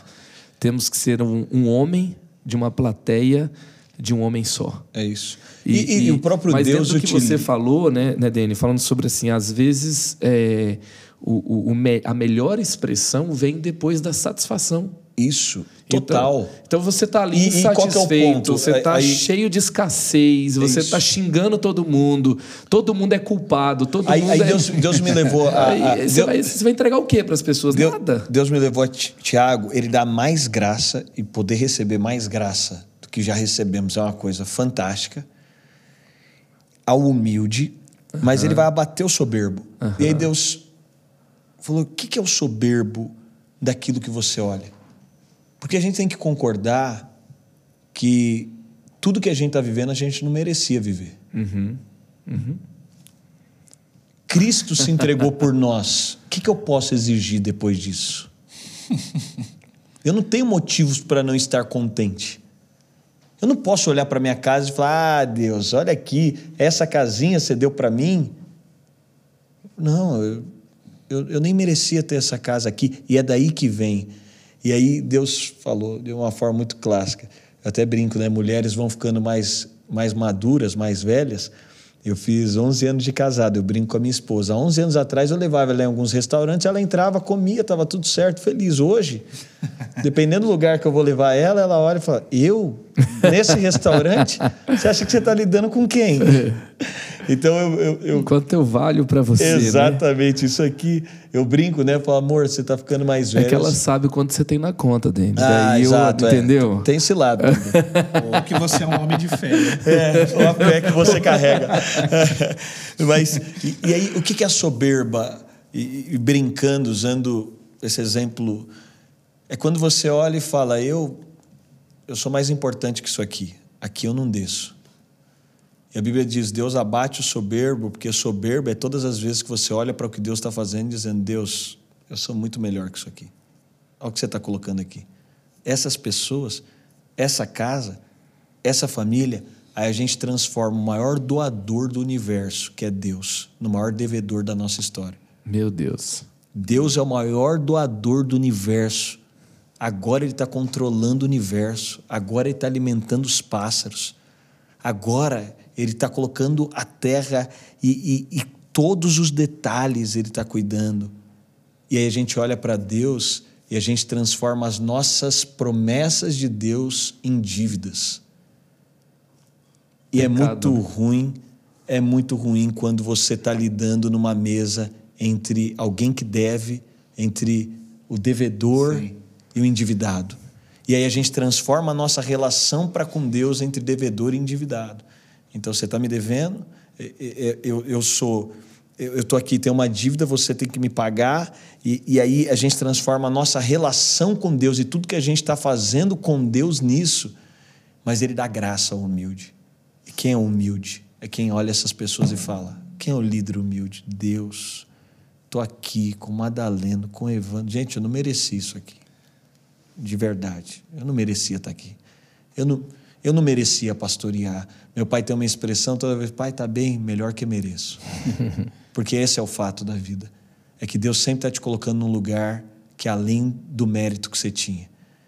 E quando Deus nos coloca nesse lugar, a Bíblia diz, aí você encontra contentamento nesse lugar. E que coisa poderosa é encontrar um líder contente. Não é acomodado, é diferente. E não está acomodado. Ser contente é a convicção de que Deus está comigo no processo. Não é o comodismo de quem diz que parou aqui Aham. mas é a convicção: Deus está comigo no processo. E se cada Incrível. pessoa, e para mim, eu resumiria, liderança tem tantas concepções. A minha, do que a minha experiência enquanto líder, é tratar cada pessoa com os mesmos olhos que Deus a tratou. Se Uau. Deus criou, É. Deus viu algo. Eu preciso de olhar É, para essas pessoas. Se por um instante eu conseguir enxergar, eu tenho uma filha de nove anos. Eu não deixo ela em qualquer lugar. E ao longo da vida tem algumas pessoas que a gente sente, às vezes, né? Poxa, alguém não tratou bem. Eu vou lá e digo para a pessoa: deixa eu te falar o que, que ela vale. Porque não é assim que se trata. Nós, como líderes, temos uma responsabilidade. Nós cuidamos de filhos de Deus. Seja em que esfera que estamos. Aí é muito desconfortável alguém maltratando um filho seu. Porque vale para você. talvez para a pessoa. Eu estava lendo esses dias O Pequeno Príncipe para minha filha. e achei legal porque. E um dia vai chegar um pequeno príncipe lá, né? Meu Deus. eu, eu não pensei nisso e nem levei ela. Eu disse, Cristo... Mas aí você estava lendo O Pequeno Príncipe. Vou voltar. Eu já estou malhando já, Denis. Você tá Ah, malhando tô, já? tô, vou, vou, vou cuidar disso. e, e o aspecto, né, quando ele traz que, poxa, você pode ter várias, pode ter várias flores iguais às suas no mundo, mas a sua é diferente. Você tem uma história com ela. Pode ter várias crianças dentro de uma sala. O seu filho é, diferente. Eu acho legal aquelas apresentações da igreja, porque as crianças cantam tudo errado. Vai cada uma pro seu lado. cada um. E o pai E, tá e eu, e eu sempre vi aquele movimento dos pais. Quem não tem filho jamais vai conseguir entender isso. Vocês têm filho, vocês jamais. Por que, que os pais saem do seu lugar, vão lá na frente, filma aquela coisa e fica emocionado? Porque não é simplesmente, e aí entra aqui esse valor, as pessoas, a gente começa a valorizar as pessoas. Eu não preciso que o Evandro faça algo, ah, porque não é simplesmente o que está se fazendo, é quem está fazendo. Eu pego os desenhos da minha filha que eu guardo lá em casa. Vamos ser sinceros. Desenho de criança não é uma coisa bonita. Na avaliação artística, Técnica. não tem técnica. Mas você- eu não troco por outros. Por quê? Porque quem está fazendo tem valor para mim. Eu, eu sei o valor que tem. E tratar as pessoas assim nos coloca no nível de humildade em relação a elas. Nos coloca numa plataforma onde Cristo é visto de uma forma tão profunda, mas tão profunda. Então, esse ambiente multiplicado, ele produz uma celebração de tudo que se vive. Esse ambiente multiplicado faz com que a gente esteja celebrando cada passo, cada conquista, cada relação. E aí a gente sai do nível das realizações para as relações. Eu começo a valorizar o que Deus está fazendo na sua história, o que Ele está produzindo no seu coração, o que Ele está gerando. Isso é lindo. E, e- e isso é muito gostoso, porque aí você sente. E aí eu, eu gosto de Pedro, porque, assim, quando ele. Né, Pedro é esse discípulo que deixou tanta coisa para gente, porque ele falava tanto que no- nos deixou esse lado humano, né? E, e Pedro diz: Para onde eu irei? Se só tu tens as palavras de vida eterna. A gente está falando do líder mais livre que tem. João capítulo 6, ele mandando todo mundo embora. Vai embora, porque a motivação que te faz estar aqui é mais importante que a sua presença. Então, se você vem com a motivação errada, não precisa vir. Uau. Então, o aspecto de Deus é a motivação, a motivação que te traz. Não, não são as cercas que têm que ser fortes. É, É a isso. motivação de estar lá. Exato. E aí, Exato. Pedro fala: Para onde eu irei? A gente precisa de entender. A argumentação de Jesus é: vocês estão me buscando por uma vantagem, então pode ir embora. E, o- e a resposta de Pedro da permanência é porque aonde eu irei, não é porque em outro lugar eu não encontro vantagem, é porque na relação eu encontrei vida. Então eu poderia encontrar vantagem em outros lugares, talvez teria outras pessoas que me dariam, mas eu encontrei vida. E eu penso que esse é o líder Jesus que nos convida também a olhar as coisas sob esse prisma. Jesus não ficou dando privilégios financeiros para os discípulos, não tem essa menção bíblica. Muito pelo contrário, né? É, é, as Teve a hora que eles perguntaram, né? o que, que a gente vai ser, ganhar? é, Então assim, mas Boa. é, o que Jesus deu aos discípulos e a relação que Jesus construiu com os discípulos, eu penso o seguinte: o pensamento dos discípulos é: ninguém nunca me viu do jeito que esse homem me viu. Quando Pedro é encontrado lá em João, bem no início, que ele fala: Ó, você vai ser. Você não é Simão, você é Pedro. Ele já ele já está profetizando algo sobre Pedro no primeiro encontro.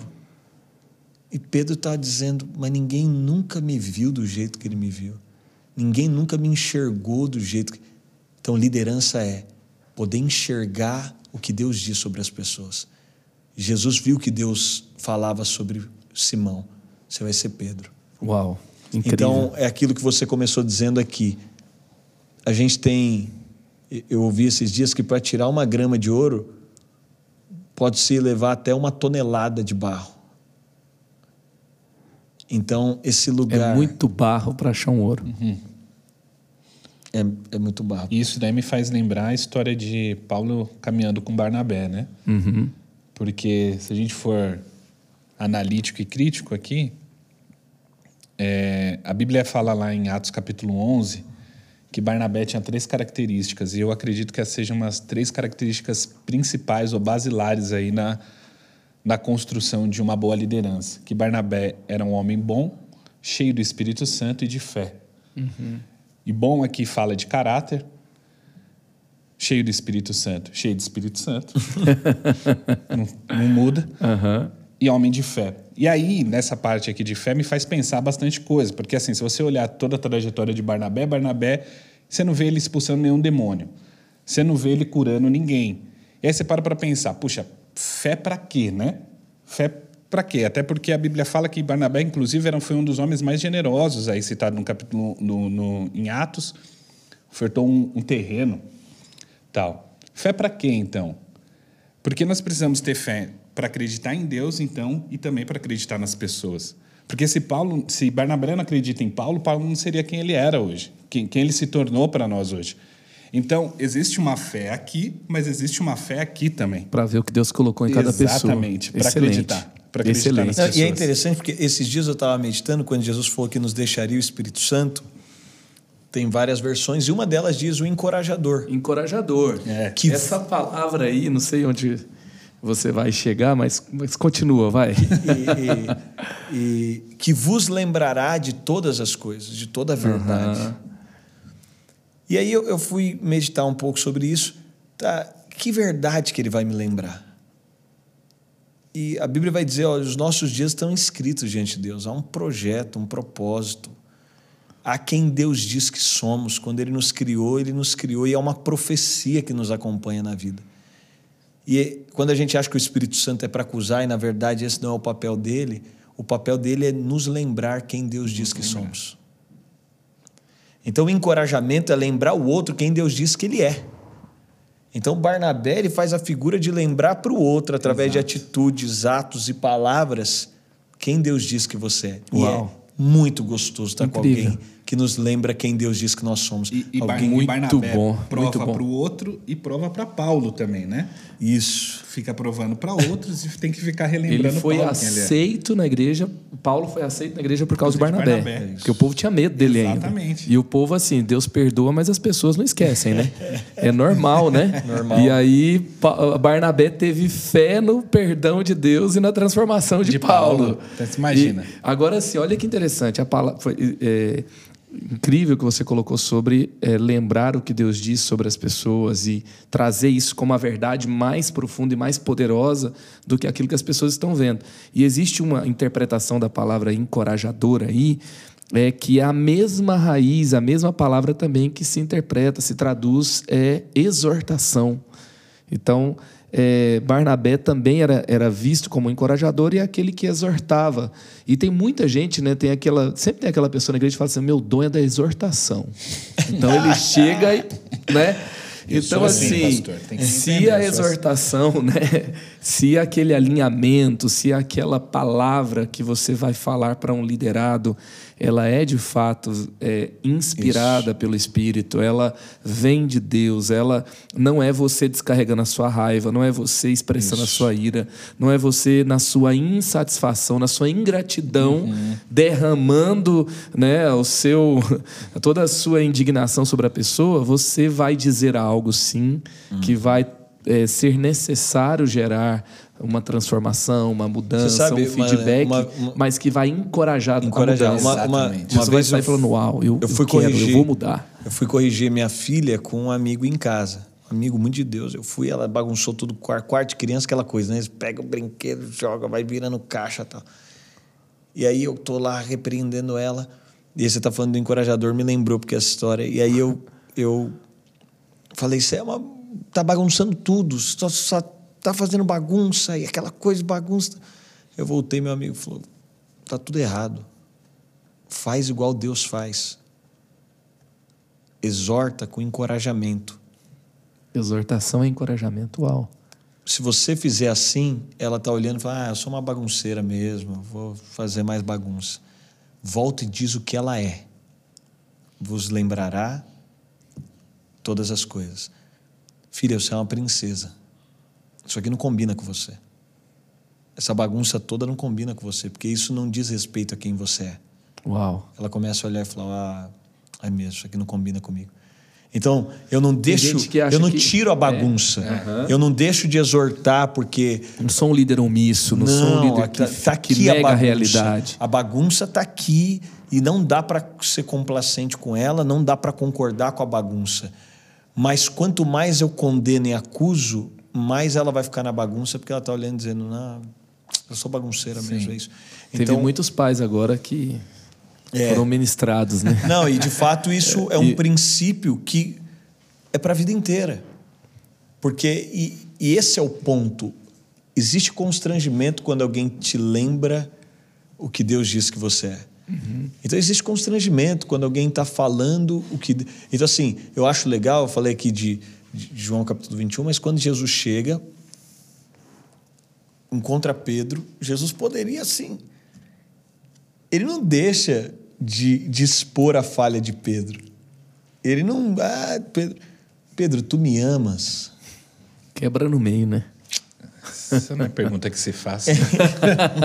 então, assim, o contexto que Jesus coloca para nos lembrar, ele vale em todo tempo, quando está dando tudo certo. E aí, o que, que é legal? É porque o diabo ele vai trabalhar sobre dois prismas. Ou ele vai querer te condenar, dizendo você não vale, você não presta, você não é, você não pode. Ou ele vai querer te exaltar. Se o diabo não puder te parar, ele vai te empurrar. Você é demais, você é incrível, vai embora, é isso aí. E é isso que a gente precisa entender como líder. Nem tudo que está dando certo foi Deus que fez. Uhum. Nem tudo que está acontecendo em todos os lugares é Deus que está promovendo. Nem tudo que cresceu é de Deus. Uhum. Porque se o diabo não puder parar, ele vai te promover. Essa foi a proposta dele para Jesus já que eu não posso te parar, ficou claro. Vou te dar todos os reinos. Você aplausos. começou seu ministério. Você aplausos. Você não pecou até hoje, Jesus não pecou em nenhum momento, você não pecou até hoje, nada aconteceu. Mas faz o seguinte: então eu vou promover você, vou colocar você no lugar de governo, de domínio. Jesus, eu, não, Jesus vai dizer: eu não, eu, eu não negocio porque eu tenho a palavra. Uhum. Essa verdade está dentro de mim.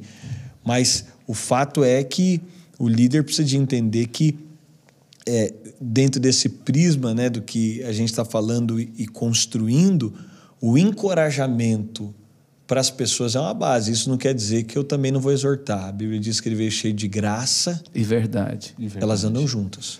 É, e a exortação inspirada vai lembrar o que ele disse. Sim. Vai lembrar a verdade, vai lembrar o que realmente somos nele. Muito bom.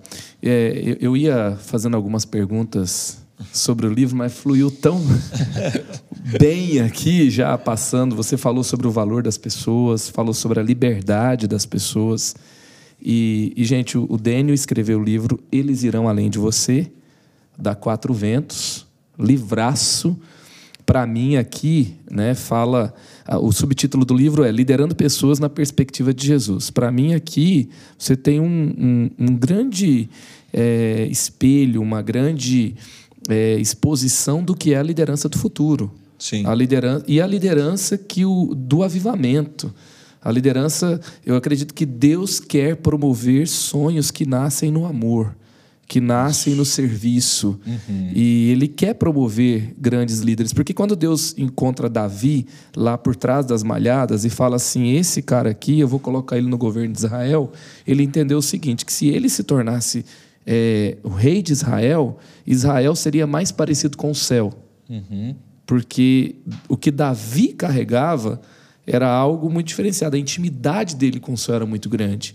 E o que nós vemos aqui, né, a, a perspectiva de Jesus na liderança, olhar as pessoas como Jesus olha, não ver as pessoas apenas como é, sendo aquele, aquele líder egoísta que vai arrancar das pessoas, mas é, promovendo e afirmando as verdades do céu sobre ela, é realmente aquela liderança que vai gerar o avivamento dos últimos dias, que vai gerar ambientes saudáveis, que vai é, realmente transformar as pessoas à semelhança do que Jesus espera para elas. E, e, Jesus é o maior líder que já existiu. Hum. Então é um livraço. E, e você fala uma coisa aqui, Daniel, que é formas melhores. E quando eu vejo você e o Evandro, eu vejo o, Evandro uma vez veio, veio dar um, um workshop para o nosso time de mídias, para o nosso time de vídeo, para o nosso foi. time de design. Foi, foi e muito bacana. Você inclusive. liderava ali o, o, time de comunicação da Dynamos na época. É isso daí. E, e fez um trabalho incrível. O pessoal aqui até hoje tem lá seu, é, seu nome lá guardado, tem busto seu em cima da mesa, todo mundo é seu fã. tem um fã-clube aqui no Eleve, na IC, todo mundo te ama. Poxa, é, o pessoal ficou fã Sou demais. Sou muito fã de vocês. E eu vejo, né, da outra vez que você veio, você veio com André Galina, outro gigante, que está liderando a igreja em Santo André e que deu aquele testemunho incrível lá no Descende sobre adoção, Sim. tem uma história incrível também. Então, assim, você está cercado de gente boa, você está formando gente boa. Evandro, você fala sobre quando você tinha 15 pessoas, ele já estava lá. Qual que é o segredo, assim? Qual que é o caminho de você ter um ambiente e você ser intencional em formar os melhores? Eu vejo duas coisas que eu coloco no livro sobre a liderança de Jesus que um líder natural, comum, ele não vai conseguir ter. A primeira, Jesus intencionalmente não é opção, é uma regra. Vocês vão fazer mais do que eu fiz. Uhum. Então ele vai dizer obras maiores do João que 14, essas. 12. Vocês vão fazer mais. Vocês vão além disso aqui. Então vocês estão vendo o tamanho, o impacto. É muito forte, porque a maioria dos líderes estão trabalhando para que todo mundo seja pior que eles. Abafando, né? E aí você já estabeleceu algo na instituição. Aqui todo mundo vai ser pior que eu. Quando você fala, eu sou o piso para que gente seja melhor que eu, você está falando. Olha o reino que Jesus se propôs a construir para o Pai. Pai, eu vim mas agora eu vou formar pessoas que possam ir além. Após, além. Então, ele, ele vai formatar isso e não como uma opção. Então, ele não fica chateado quando alguém pregou melhor que ele. Ele é o primeiro a levantar e aplaudir. É isso. Ele não fica chateado quando alguém prosperou mais do que ele. Ele tem esse coração resolvido. Eu falei que eu estou no tênis e, e, eu vou entrar no meu primeiro campeonato agora. Hum. E é interessante porque jogando com o meu treinador, eu estou lá jogando, tal, passando bola com ele. E é algo que ele tem que ficar me lembrando o tempo inteiro, porque ele fala: aqui só passa a bola. Eu não estou competindo com você. Só passa a bola. Por quê? Porque para o treinador, e ele falou: você vai para o campeonato e você vai pegar no físico agora e tal. Ele me passou toda a cartilha porque ele falou: eu quero que você chegue lá, porque eu sou seu treinador. Eu quero que você chegue lá e o que você fizer também está dizendo sobre quem eu sou. Então, o líder que vê sob esse prisma, uhum. ele vai te equipar, ele não vai ficar te intimidado. Dá o melhor. Ele vai falar, isso aqui é a melhor ferramenta, isso aqui é a melhor estratégia, isso aqui é a melhor visão, isso aqui é a melhor forma, isso aqui é o melhor coração, isso aqui é o melhor. Porque você vai, e aí quando eu digo é, liderados podem se tornar melhores, mas nunca maiores. Uhum. Porque uhum. tudo que você está fazendo é debaixo dele. Até pela fala de Jesus, né? A gente pode fazer coisas maiores no sentido de alcance, no sentido de é, ele nos capacitar para algo no mesmo espírito que ele fez, mas nunca seremos maiores, maiores que, que, ele. Então, porque tudo que está sendo feito está sendo feito por causa dele, né?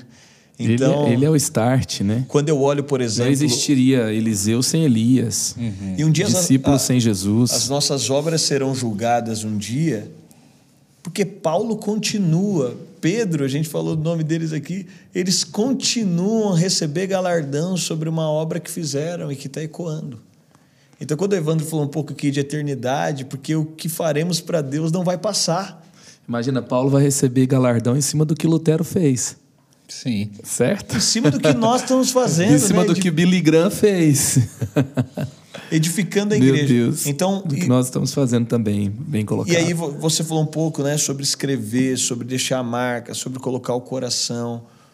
E a gente não sabe, ao longo da história tem tantos testemunhos de alguém que deu a vida por uma pessoa uhum. e essa uma pessoa fez algo tão impactante né, por um casamento, porque as métricas e os valores de Deus eles são diferentes, Uhum. eles são completamente diferentes. É.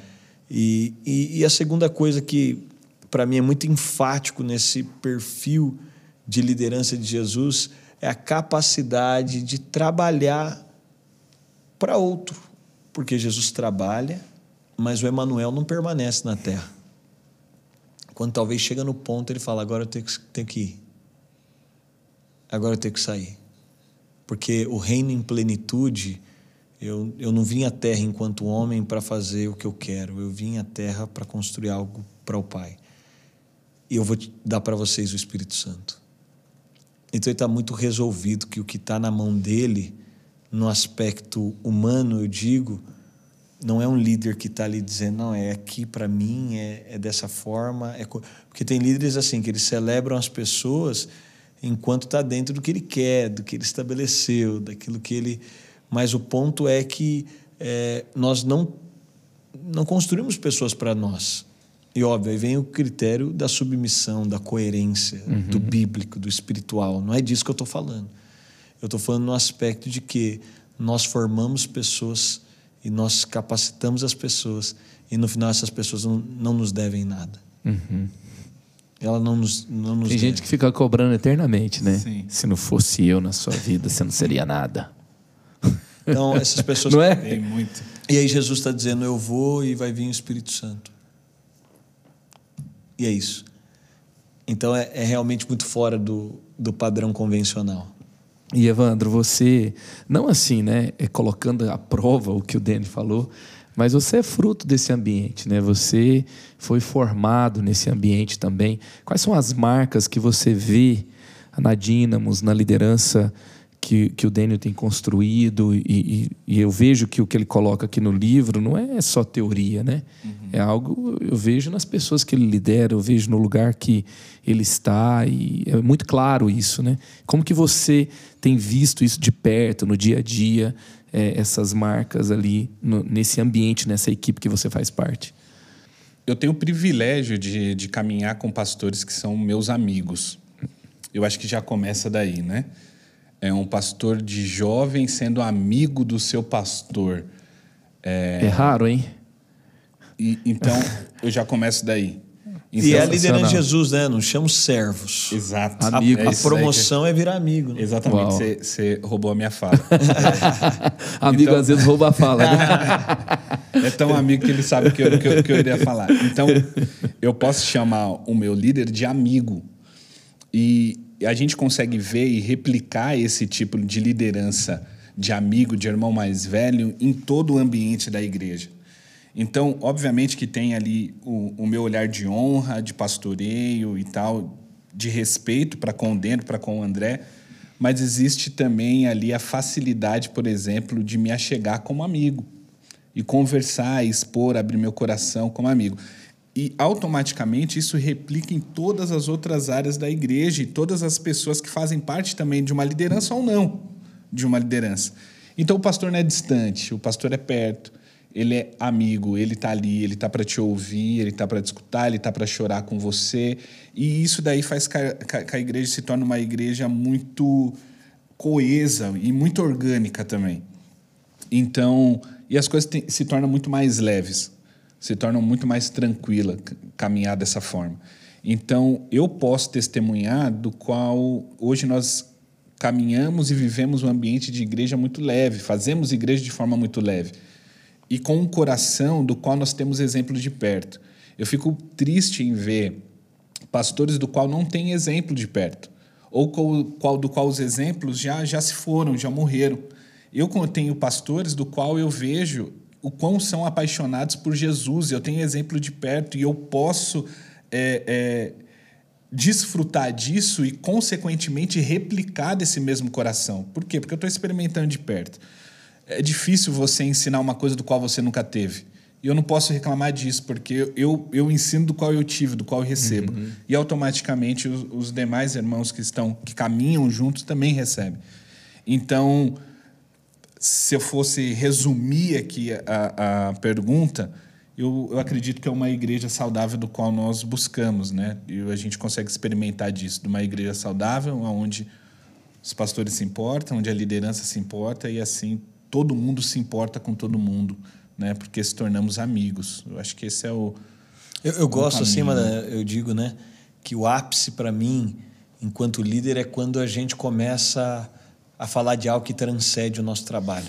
Uhum. É quando a gente pode discutir do carro que a gente gosta, quando a gente pode bater papo. Os caras, esses dias eu estava vendo no Instagram, eu gosto de mandar direct dos memes que às vezes eu encontro.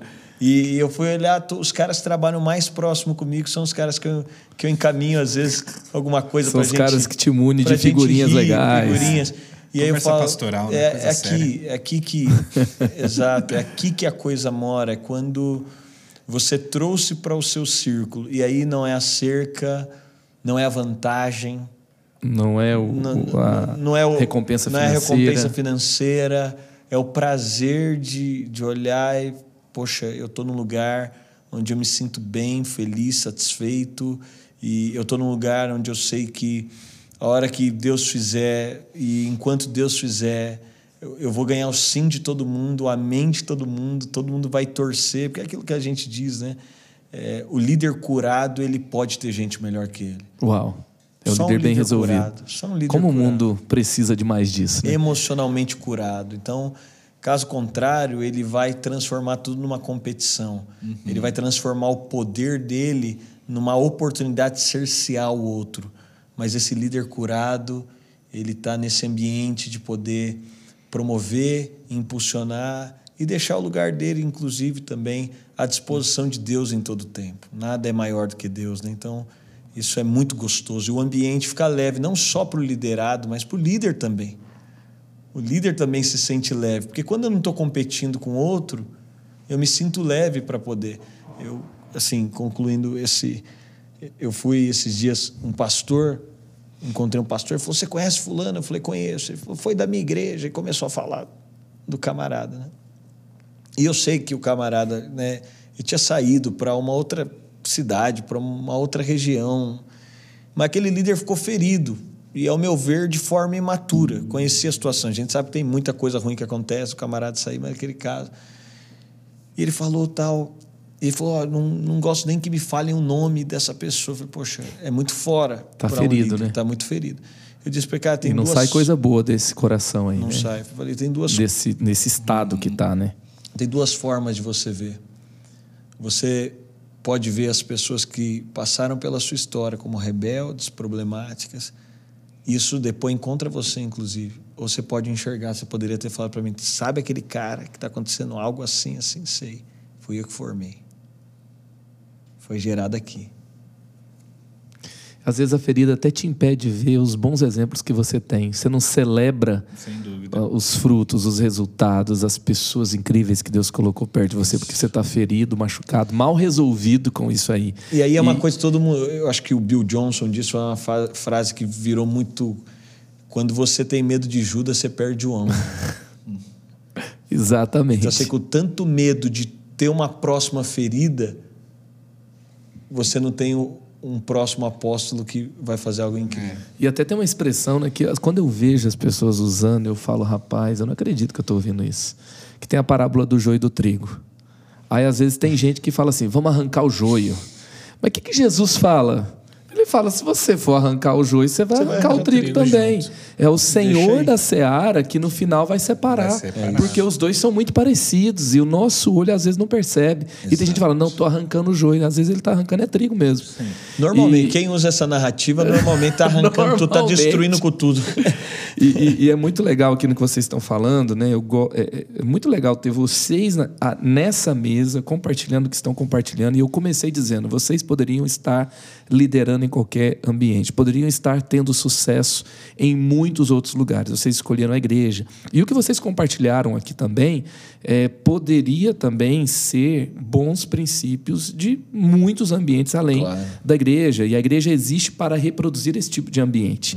E, e, e é muito claro ver também que em um ambiente opressor, um ambiente de comparação, um ambiente que o líder ele abafa os outros porque ele é mal resolvido, ele vive falando mal dos maus exemplos e queimando as pessoas e ferido. E, e ele cria esse ambiente assim da cerca forte, não da motivação forte, os bons saem. Os bons vão embora eles não ficam ali, eles olham, eles se sentem tão oprimidos ali uhum. que é aquela coisa, né? Talvez esse líder faz isso por uma ferida, é porque aquela por coisa, uma todo, rejeição. Todo líder manipulador só terá pessoas manipuláveis. Só, exatamente. É. E, e, e, assim, é interessante, o manipulador ele é esse, que ele perdeu, mas ele não foi curado. Isso. Ele foi rejeitado, mas ele não foi curado. Ele foi traído e ele não foi curado. E ele não viu Jesus ali como quem ele realmente é para ele. Então o que, ele vai fazer? Ele vai tentar fazer com a própria mão dele. E quanto mais ele retém, mais ele segura, mais as pessoas querem vazar daquele ambiente. lugar. É isso. Então, é porque é, é, o, é o líder que mantém ele mantém o ritual, aquela coisa, o tabernáculo funcionando sem a arca. então, assim, o ambiente está ali, mas não tem vida. As pessoas estão fazendo, mas não tem prazer. As pessoas até obedecem o que tem que ser feito. Elas, elas vão ter que cumprir Mas aquela uma meta. coisa automática. Mas é pesado. Pesada. E, hum. e o peso é o, o contrário do evangelho. O Cristo que convida, vinde a mim, todos vós estáis cansados. Aí o líder faz as pessoas ficarem cansadas. É muito fora daquilo que Jesus nos chama a viver. Exatamente. Gente, eu, assim, deliciei, curti muito esse papo, essa boa muito conversa. Bom, muito bom, fluiu tão fácil, fluiu Sim. tão. O tempo que passou honra. tão rápido. Sim. É, eu costumo terminar pedindo as indicações de livro, mas hoje eu só vou indicar um, tá? É. Tá aí o livro para você ler, para você devorar, para você aplicar na sua liderança, para você mandar seu feedback aqui também é, nos comentários desse podcast. Eles irão além de você, Quatro Ventos, Dênio Lara Júnior, liderando pessoas na perspectiva de Jesus. Muita Isso. coisa. Você tem coisa nesse podcast que não está em lugar nenhum, né? Com Vocês certeza, falaram. Com certeza. É, mas tem muita coisa boa que, que flui na mesma linha do que eles colocaram aqui. E você teve aqui também a, um, um fruto, um exemplo dessa liderança que você escreve, né, Dênio? Que é Isso. o Evandro. Que Deus continue abençoando vocês. Obrigado, Amém. Obrigado por Prazer. esse tempo incrível que investido aqui nessa mesa e para abençoar todo mundo que está ouvindo a gente, assistindo também. Prazer é meu. obrigado, obrigado. Muito bom, Tamo Madalena. Juntasso. Sempre é inspirativo estar aqui na mesa com você, nos provocando a pensar sempre mais, melhor, além. E assim, né? É, foi tão bom da outra vez que voltou, né? Ah. Daqui a pouco você está aqui de novo. sócio, sócio. Muito, vamos, é, sócio, sociedade firmada aqui hoje. Muito bom. E nós estamos com o Criative agora com o canal de cortes, você que curte assistir aquele pequeno trecho, aquelas, aqueles momentos mais marcantes do nosso vídeo. Então, Criative-se Cortes. Nós estamos na playlist do canal Eleve, Criative-se. No Instagram é Criative-se Podcast. Multiplique. E pensa, você pode multiplicar uma, um conteúdo como esse, liderança serva, liderança no amor, liderança segundo Jesus. Que o mundo tenha mais liderança assim, que você seja um líder segundo Jesus. Criative-se, o extraordinário te aguarda. Olha só, se esse episódio acrescentou valor para você, tira um print da sua tela, me marca, marca o arroba podcast e eu vou responder cada mensagem que você postar. E assim você vai nos ajudar a levar esse episódio e o que a gente está fazendo aqui no Creative-se para mais pessoas. Eu te vejo no próximo episódio.